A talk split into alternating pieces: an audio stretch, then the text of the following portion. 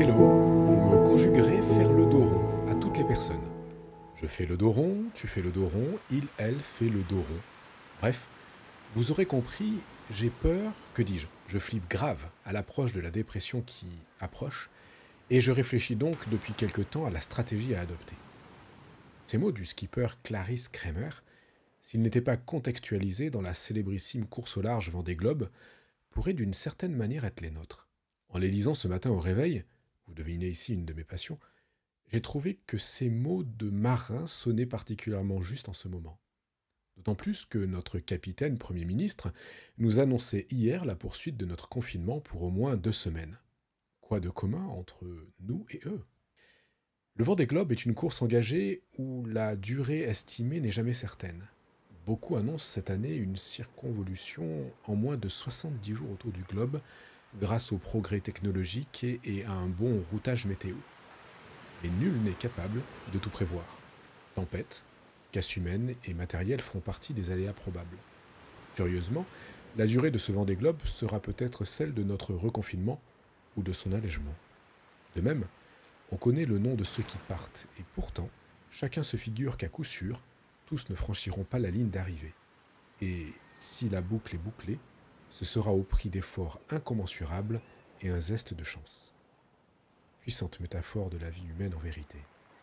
Embarqués chacun dans la sienne, nous pourrions sans doute nous identifier un peu à ces femmes et ces hommes ayant accepté, sinon recherché, que leurs courses, fussent-elles préparées avec la plus grande minutie, puissent se transformer en galère ou en ultime surprise. En jetant un coup d'œil du côté du livre des actes dans la Bible, je me jure le courage de ceux qui, parmi les apôtres, prenaient le risque de la mer pour annoncer l'Évangile. Non pas en solitaire, mais accompagnés de leurs compagnons d'infortune parfois. Ils s'aguerrissaient au fil des traversées, au point d'en arriver à conseiller le capitaine d'un navire. Vous retrouverez cet épisode dans Actes, chapitre 27, avec Paul. Alors nous, chrétiens de l'époque moderne, que faisons-nous de nos traversées? Avons-nous seulement conscience d'un processus de maturation guidé par le Saint-Esprit? Équipiers du Christ à distance dans le temps, comment accueillons-nous ces qualifications et dons spirituels pour le témoignage d'une traversée si particulière? Ensuite, il y a chez Clarisse, cette navigatrice, cette peur qu'elle arrive à nommer, à désigner, à exprimer dans la conjugaison de l'expression faire le dos rond. Le procédé est habile car elle nous embarque directement avec elle dans l'introspection de ses émotions, de ce qui l'anime. Il n'y a plus ici de distance. Elle fait le lien. Je, tu, elle. C'est aussi nous avec elle, en réalité.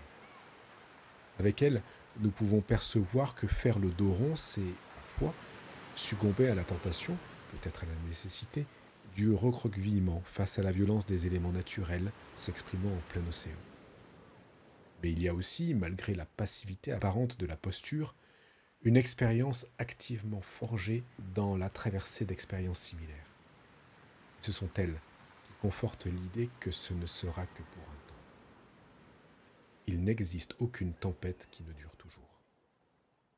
Et jetant un coup d'œil dans les évangiles, je regarde le Christ dormir dans la barque. Marc chapitre 4, verset 35. Alors que les disciples se débattent au milieu de vents tourbillonnants et d'une eau fortement agitée, je me dis que le capitaine n'est pas toujours celui qui tient la barre.